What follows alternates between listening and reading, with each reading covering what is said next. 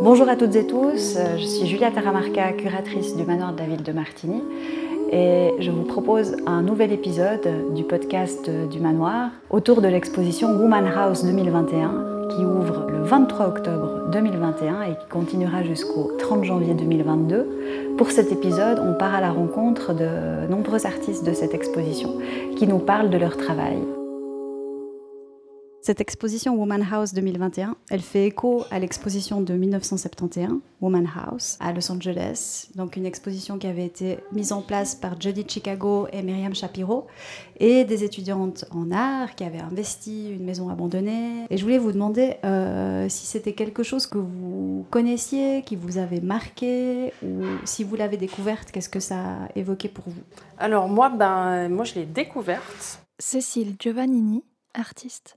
Et euh, bah, j'ai regardé euh, le documentaire, euh, j'ai fait un peu des recherches, puis ouais, c'était super intéressant. J'ai beaucoup aimé cette idée de prendre d'assaut une maison, déjà dans le sens politique du terme. C'est quelque chose qui se fait encore aujourd'hui, aussi dans les quartiers populaires. Des gens qui utilisent des lieux qui sont plus utilisés pour en faire quelque chose de vivant. Parce que tous ces lieux euh, vides, c'est des lieux morts. Et puis là, de, lui donner ce sens-là, euh, ouais, pour moi, c'était un geste politique euh, très intéressant. Alors pour ma part, c'est vrai que c'est un projet qu'on avait vu en cours à l'époque en histoire de l'art. Maëlle Cornu, artiste. D'y penser à nouveau maintenant, c'était très intéressant. Je sais qu'à l'époque, ça, ça, ça m'avait frappé, mais que j'avais trouvé que c'était vraiment très lié à cette époque que j'avais pas connue du coup je me sentais pas forcément en connexion, mais maintenant d'être revenue sur ce projet, ça m'a vraiment questionné d'une autre manière. C'est vrai que je te rejoins, Cécile, sur euh, la puissance de, de, prendre possession d'un bâtiment. Et puis je trouvais aussi justement intéressant de voir à quel point c'était des, des, des, travaux, des performances ancrées dans le corps, dans les lieux, très spécifiques finalement. Ouais, donc c'était une exposition qui a beaucoup parlé de l'aspect de la maison euh, du foyer, du rôle de femme au foyer. Donc on était en 1971. À ce moment-là, en Suisse, ben, les femmes accédaient au droit de vote. Euh, et là, ben, on est 50 ans plus tard, en 2021, et ben, du coup, on vous a invité à intervenir euh, dans la maison qu'est le manoir. Et j'aimerais bien vous entendre sur l'angle que vous avez choisi pour, pour investir une pièce avec ces questions féministes, avec ce rapport avec l'exposition de 1971. Personnellement, je trouvais très intéressant justement que l'exposition soit ici au manoir parce qu'il y a cette connotation de la maison qui est très forte. Et puis, c'est vrai que j'avais pas forcément envie d'ancrer mon travail dans une pratique liée par exemple à la cuisine ou à la salle de bain qui sont aussi plus euh, connotées. Et du coup, moi, je suis partie plus sur l'idée du salon, qui est un lieu d'échange, de discussion, de, aussi de, calme, de contemplation. Donc, euh, ouais, je dirais que c'est un peu ça l'angle que j'ai choisi. J'avais envie de travailler sur la question de la voix et des droits. J'ai eu envie de créer une fiction. Comment serait la question de la citoyenneté dans le futur? J'ai eu envie de faire parler d'autres vivants, de faire parler l'environnement, puis de leur donner ou de leur laisser prendre leur voix. L'installation met, en jeu ces, voix du passé qui avaient des préoccupations similaires aux nôtres et qui sont toujours d'actualité, des voix du présent qui leur font écho, et ces fameuses voix du futur qui s'expriment aussi d'une façon fictionnelle j'avais toujours en tête, ben, de donner la parole, c'est pas parler à la place d'eux. Ça, c'était vraiment délicat. J'avais pas du tout envie d'instrumentaliser, même si c'est une fiction, d'autres vivants pour mon propos. Et c'est pour ça qu'il y a des parties qui sont non traduites, qui sont des visuels. C'était dans l'idée de sous-entendre que c'est du langage qu'on connaît pas et qu'à l'heure actuelle on peut pas comprendre, mais de laisser dans la potentialité qu'un jour on puisse communiquer. Et Cécile, tu peux aussi nous parler de ton projet. En fait, ce que je peux reprendre, c'est qu'il y a l'idée de la fiction. Et euh, dans ce qui m'a nourri, ce qui me nourrit toujours, il y a beaucoup d'autofiction, hein, que ce soit dans la littérature ou aussi au cinéma. J'aime bien cet aspect euh, autofiction où on nourrit son œuvre par son vécu, puis qu'on ne sait jamais vraiment euh, ce qui est réellement arrivé ou ce qui n'est pas réellement arrivé. Donc j'aime bien un peu ce flottement. Et puis euh, là, euh, j'ai choisi la, pièce du manoir qui pour moi me semblait la plus proche d'une chambre, une chambre un peu habitable, où il pourrait y avoir un lit, où on pourrait se réfugier, un truc un peu chaleureux comme ça.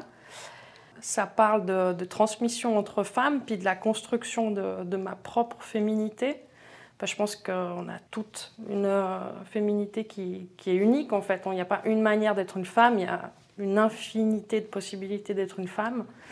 Donc moi j'ai pu, pour être sincère, parler uniquement de la mienne. Et puis en intégrant euh, bah, des femmes. Et là j'ai choisi euh, mes deux grands-mamans, ma mère et moi.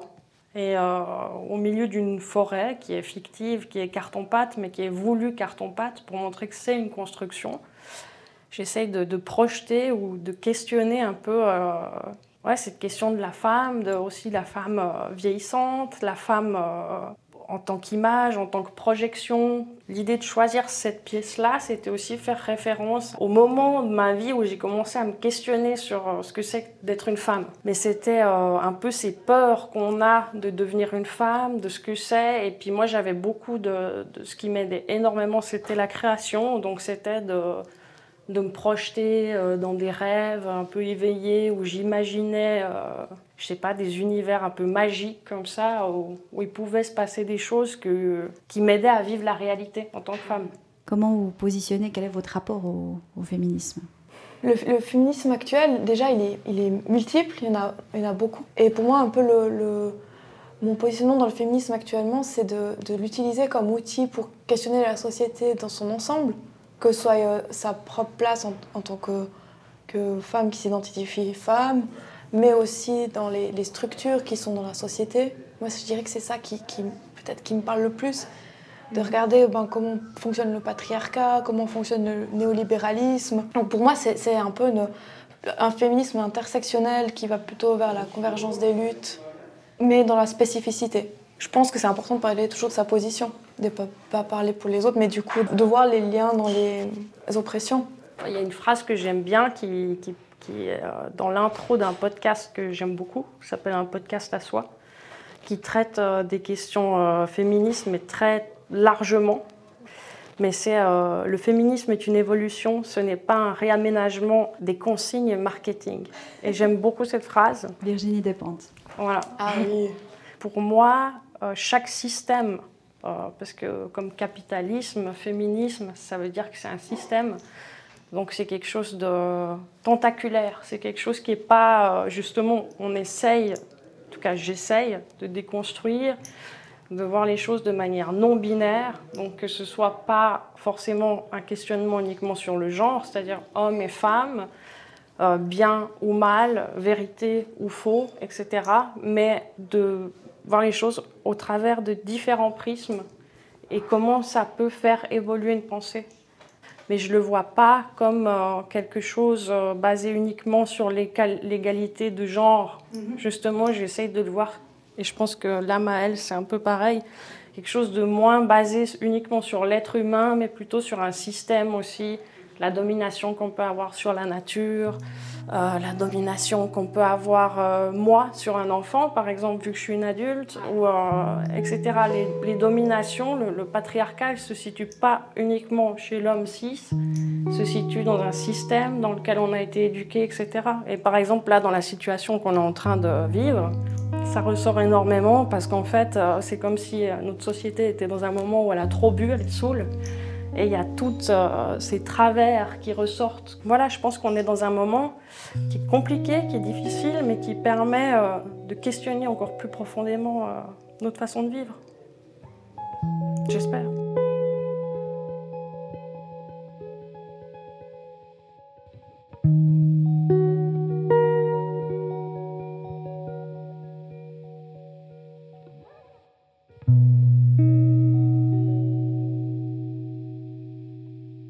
On est euh, à la fin du montage ici au manoir de la ville de Martigny pour l'exposition Woman House 2021. Tout a commencé il y a à peu près euh, une année et demie. Je t'ai appelé pour te proposer de, collaborer pour cette exposition avec, euh, avec l'EDA pour réactiver 50 ans plus tard euh, une réflexion par rapport à l'exposition Woman House de 1971 et tu as tout de suite réagi avec, euh, avec beaucoup d'enthousiasme. C'est vrai que ton appel euh, était en surprise. Federica Martini, curatrice et enseignante de l'EDA. C'est clair, toute invitation est en surprise d'une certaine manière, mais c'était une surprise aussi qui est tombée juste après un confinement vu qu'on parle d'une exposition historique, c'est important aussi de dater un peu euh, notre, notre rencontre. Et en fait, ça s'est imposé tout de suite avec en évidence parce que Woman House, c'est sûrement une référence très importante, pas seulement pour des positions féministes, mais aussi parce que c'est une des premières radicales réflexions sur la pédagogie artistique. C'est un projet dont on rêve dans une situation scolaire passablement encadrée par la réforme de Bologne, où on, où on sectionne tout en module, où on doit donner des temporalités précises à l'apprentissage et du coup, ces, ces, projets étaient toujours en effet en source d'inspiration parce que finalement, pour faire court, il s'est agi de sortir de l'institution, trouver une maison et puis s'est donné le temps d'apprendre tout ce qui était nécessaire pour faire un projet collectif. Du coup, c'était important pour moi aussi de discuter avec toi, et on l'a fait tout de suite, la question qu'à la base Woman House n'était pas un projet qui s'adressait seulement à des artistes femmes, c'était vraiment une position pédagogique ouverte, euh, autre, euh, décentrée dans certaines manières, mais qui finalement a, attiré, en tout cas, à susciter l'engagement principalement d'artistes femmes. Bien que Judy Chicago et Myriam Shapiro travaillaient dans des cours qui étaient mixtes et d'autres qui étaient, euh, on peut dire, en mixité choisie avec la terminologie d'aujourd'hui.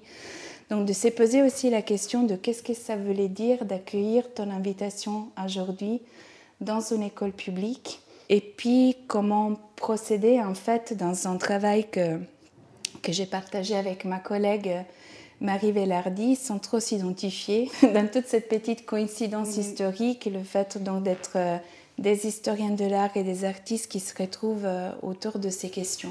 Oui, et il y a aussi le fait que, à la grande différence de 1971, dans le cas cette année, c'est une institution qui invite euh, des étudiantes et des étudiants à participer à cette exposition. Donc on est dans un cadre complètement différent de l'investissement euh, d'une maison abandonnée par manque de place.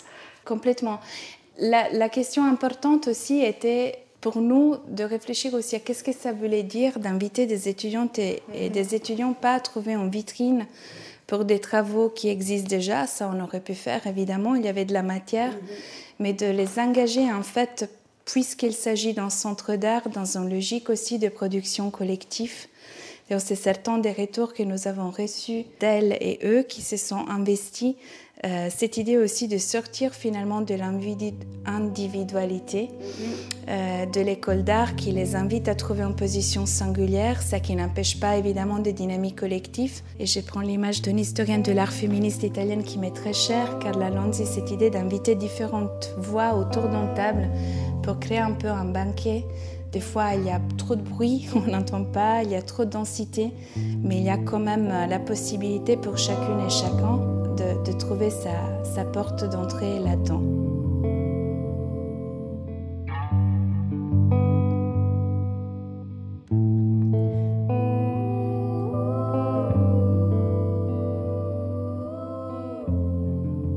Alors en fait, euh, le projet, il est né d'un fantasme qu'on avait qui était de construire un mur dans cet espace. Marcia Demongeau, étudiante de l'EDA. Moi j'ai eu une vision en arrivant dans cette salle où euh, justement je me voyais construire quelque chose et puis après on a eu envie de construire un mur. Et assez rapidement on s'est euh, buté à la question du matériau. Vu que le manoir c'était euh, une belle bâtisse avec un beau parquet, des moulures au plafond, ça risquait d'être un peu compliqué à ne pas être trop invasive. Et du coup on s'est tourné assez rapidement vers le textile qui est très connoté euh, féminin. Ça nous a bien plu d'opposer ça au milieu de la construction qui est du coup plutôt investi par euh, la jante masculine. Le, textile, il permettait aussi euh, le côté participatif du projet. Émilie Suchet, étudiante de l'EDA. On a demandé aux personnes de faire un rectangle de 15 cm sur 25 cm en textile. Et c'est abordable à tout le monde, j'ai l'impression.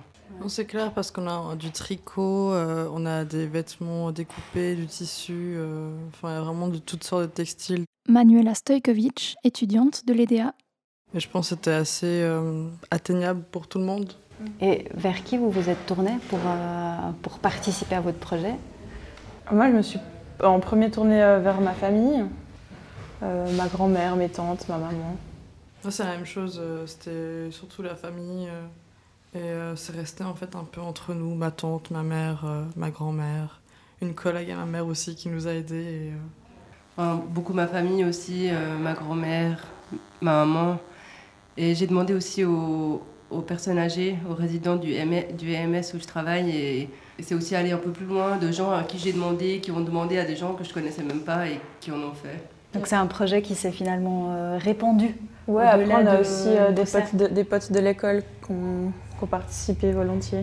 Il y a une, près une cinquantaine de personnes qui ont participé, donc euh, c'est cool. Et puis on ne s'imaginait pas en commençant qu'on aurait autant de briques, et autant de personnes. Vous m'avez dit tout à l'heure le nombre de briques que vous avez récoltées, c'est assez impressionnant.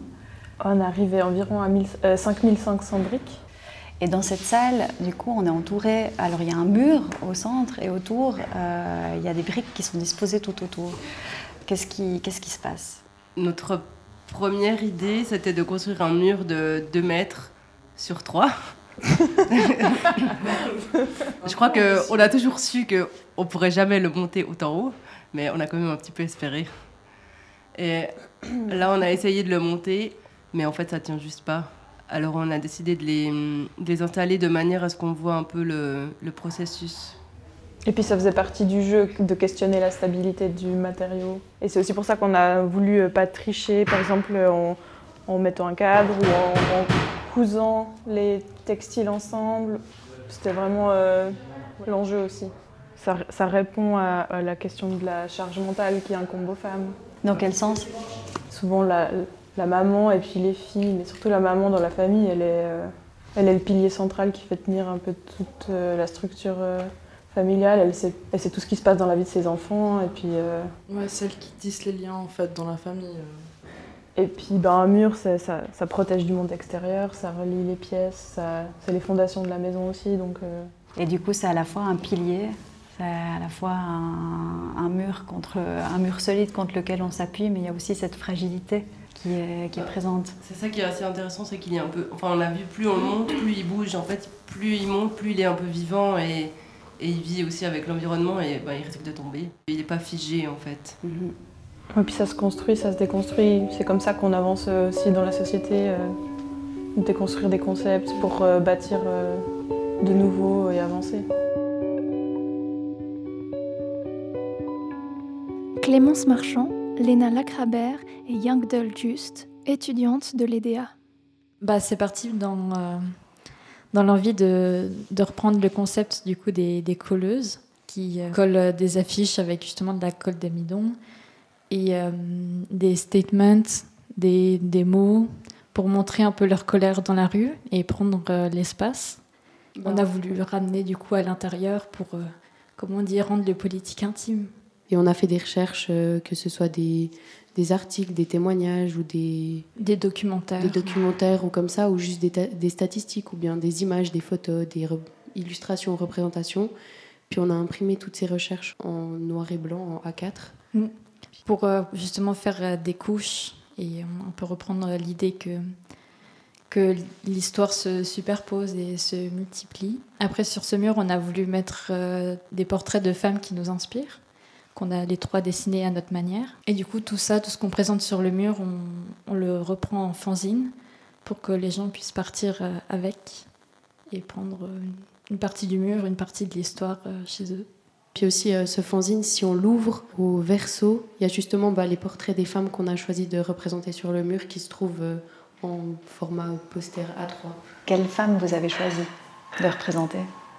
Alors, euh, personnellement, c'est Maya Mazorette, Pénélope Bagieux, India Moore, euh, Betty Davis et Ovidie. Donc, euh, et Louise Belzart. moi, j'ai choisi Perrine Lequerec, Sophie Oxanen, Gabrielle Goliath, Malala Yousafzai. Mhm. Donc, c'est des références assez, assez larges. Ouais. Des... Très éclatées. Très éclatées, ouais.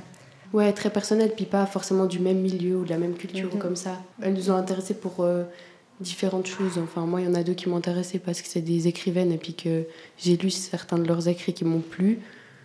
Oui, enfin, par exemple, il y en a qui font plutôt des, des documentaires, qui viennent plutôt de, surtout de milieux différents. Mhm. Et c'était vraiment pour, euh, en gros, rapporter une lutte différente. Et il y a un combat dont vous avez envie de parler, qui est représenté ici bah, Moi, ça serait par rapport à Ovidie et Maya Mazorette, par rapport plutôt à, la sexualité libérée. Donc, Ovidie, elle vient du milieu plutôt pornographique. Elle était une ex-actrice X. Et maintenant, elle fait des documentaires, justement, par exemple, sur la prostitution en Suède, que je trouve très intéressante. Et Maya Mazoret, par exemple, elle est journaliste et elle passe sur la chaîne TMC, sur Quotidien, et présente une émission sur, sur le sexe pour un peu tout déconstruire et puis rendre moins tabou. Là, comme ça, si je pense une des femmes qui m'a particulièrement touchée, c'était euh, justement Sophie Oxanen, parce que, en fait, par hasard, je suis tombée sur un de ses livres. Euh, en fait, c'était un recueil de poèmes qui parlait et qui dénonçait justement euh, ben, tout ce qui concernait les violences, les violences ou abus faits sur une femme. Et puis, il y en a pas mal de ces poèmes qui m'ont particulièrement touchée.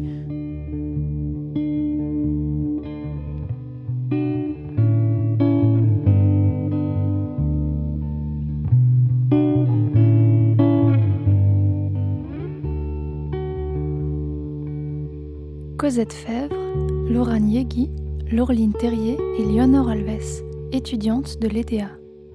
notre projet se centre sur la thématique euh, de la sorcière, ou witch, qui est une thématique qui a été beaucoup reprise euh, du fait des, interrogations et des problématiques en fait qui étaient abordées par les chasses aux sorcières, euh, par le mouvement féministe dès les années 1970.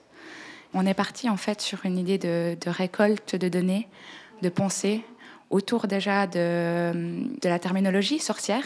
Qu'est-ce que les gens voient dedans?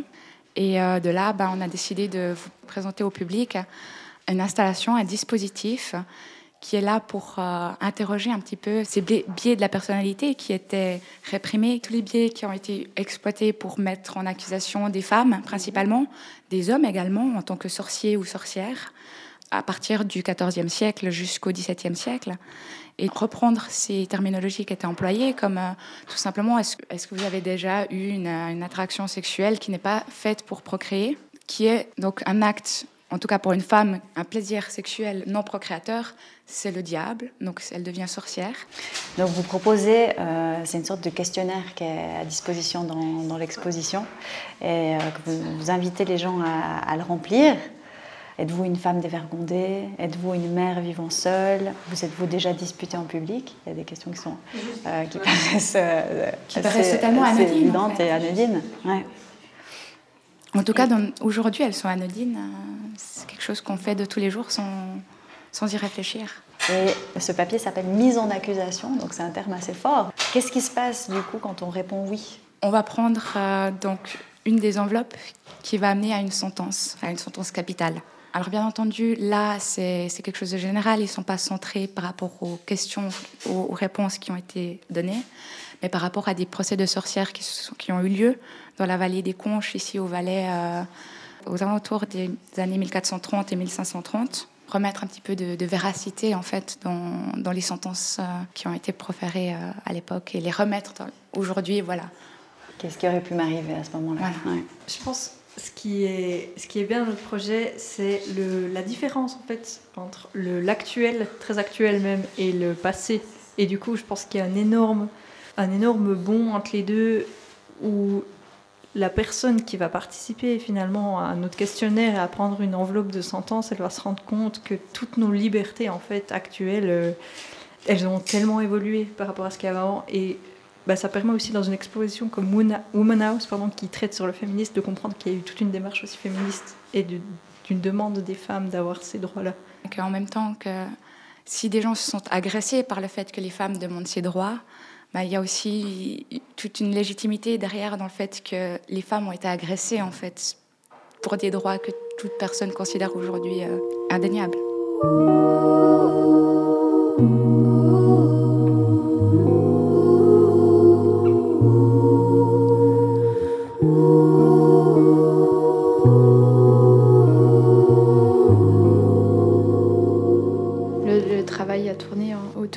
Sur des textes qu'on a lus euh, de la Woman House des années 70. Laura Morier-Genoux, étudiante de l'EDA. Bien comprendre euh, les enjeux que c'était à ce moment-là.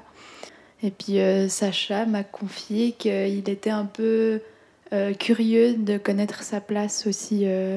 Dans, Tout, dans tout ça, dans, dans le Woman House, dans tout le mouvement. Sacha Kaba, étudiant de l'EDA. Parce que justement, on a commencé d'abord à apprendre toute l'histoire qu'elle a avec, Puis ensuite, j'ai voulu un peu trouver, entre guillemets, ma place, un peu trouver ce que je voulais faire dans tout ça. Au début, on était plus parti sur une confrontation de, de nous deux, essayer de faire réfléchir les gens par rapport à, aux a priori, aux choses comme ça. Et petit à petit, on s'est plus orienté sur euh, des témoignages. Puis, ouais, on a commencé vraiment par euh, se confier des choses assez intimes, en fait, les deux, à dire ce qu'on subissait tous les jours, euh, des discriminations. Sacha en tant que personne racisée, moi en tant que femme. Euh, et, en fait, on a compris qu'il y a plein de choses qui se croisaient dans, nos discours. Puis on s'est dit que c'était ça, en fait, euh, ça c'était fort, et puis qu'on arriverait à accrocher les gens avec, euh, avec des histoires, des, vraies histoires.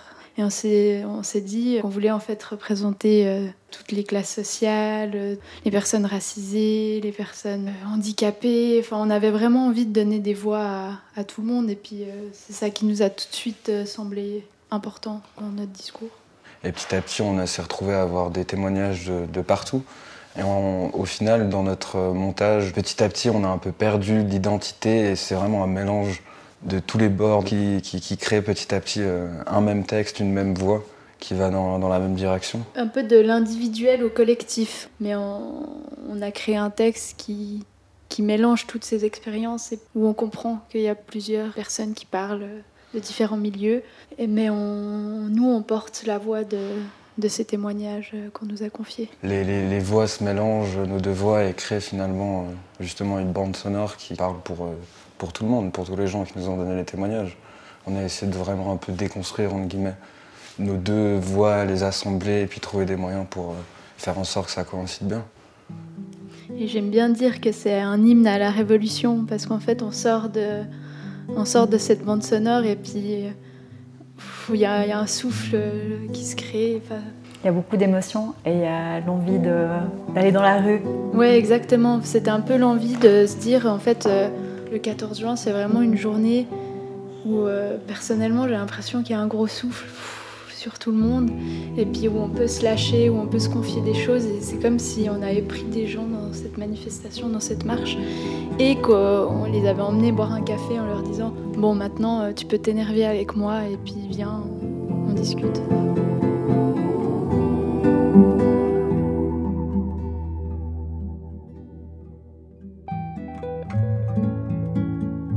Cette exposition euh, Woman House, j'avais envie de travailler à partir de livres qui me sont vraiment chers et très précieux dans ma bibliothèque à la maison.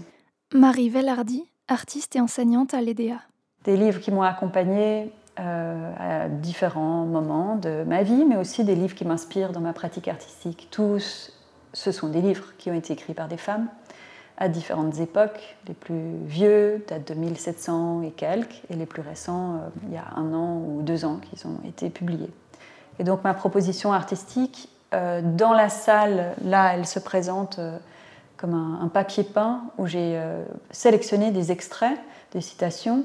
j'ai donc tissé ces phrases entre elles, voilà, pour en faire des, des liens, un tissage qui est présenté à la fois euh, sur un papier peint qui prend tout un, mur de, mon espace d'exposition. J'aimais bien l'idée que ça engage aussi le corps d'une personne, une visiteuse, un visiteur euh, de, l'exposition qui se retrouve face à toutes ces ressources-là. Et puis on peut se plonger dedans, on peut voir de quelle manière elles sont entremêlées, il y a des échos entre euh, certaines phrases. Et puis j'ai aussi réalisé euh, une édition euh, de, sacs en tissu avec une sérigraphie où je reprends aussi ce tissage de phrases.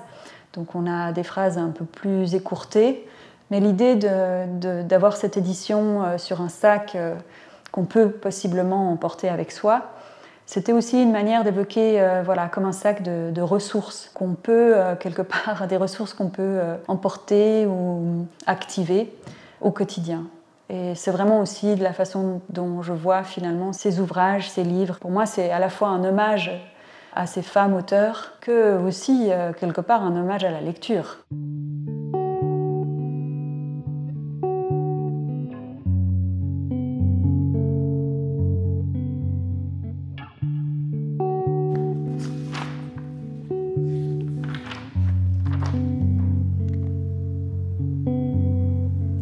Du danger qu'elles ont été pour le pouvoir. Elle raconte comment on les a brûlées sur des bûchers pour qu'on les empêche à l'avenir de s'assembler, Elles ont pu commander aux tempêtes, faire sombrer les flottes, défaire les armées. Elles ont été maîtresses des poisons, des vents, des volontés. Elles ont pu à leur gré exercer leur pouvoir et transférer toutes sortes de personnalités dans de simples animaux, des oies, des cochons, des oiseaux, des tortues. Elles ont commandé à la vie et à la mort.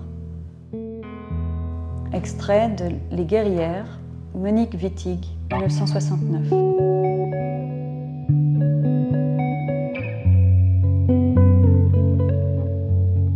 Merci à toutes et tous de nous avoir écoutés. Vous pouvez nous retrouver sur les réseaux sociaux at Manoir Martini et nous sommes à votre disposition si vous avez des questions. À très vite pour un nouvel épisode.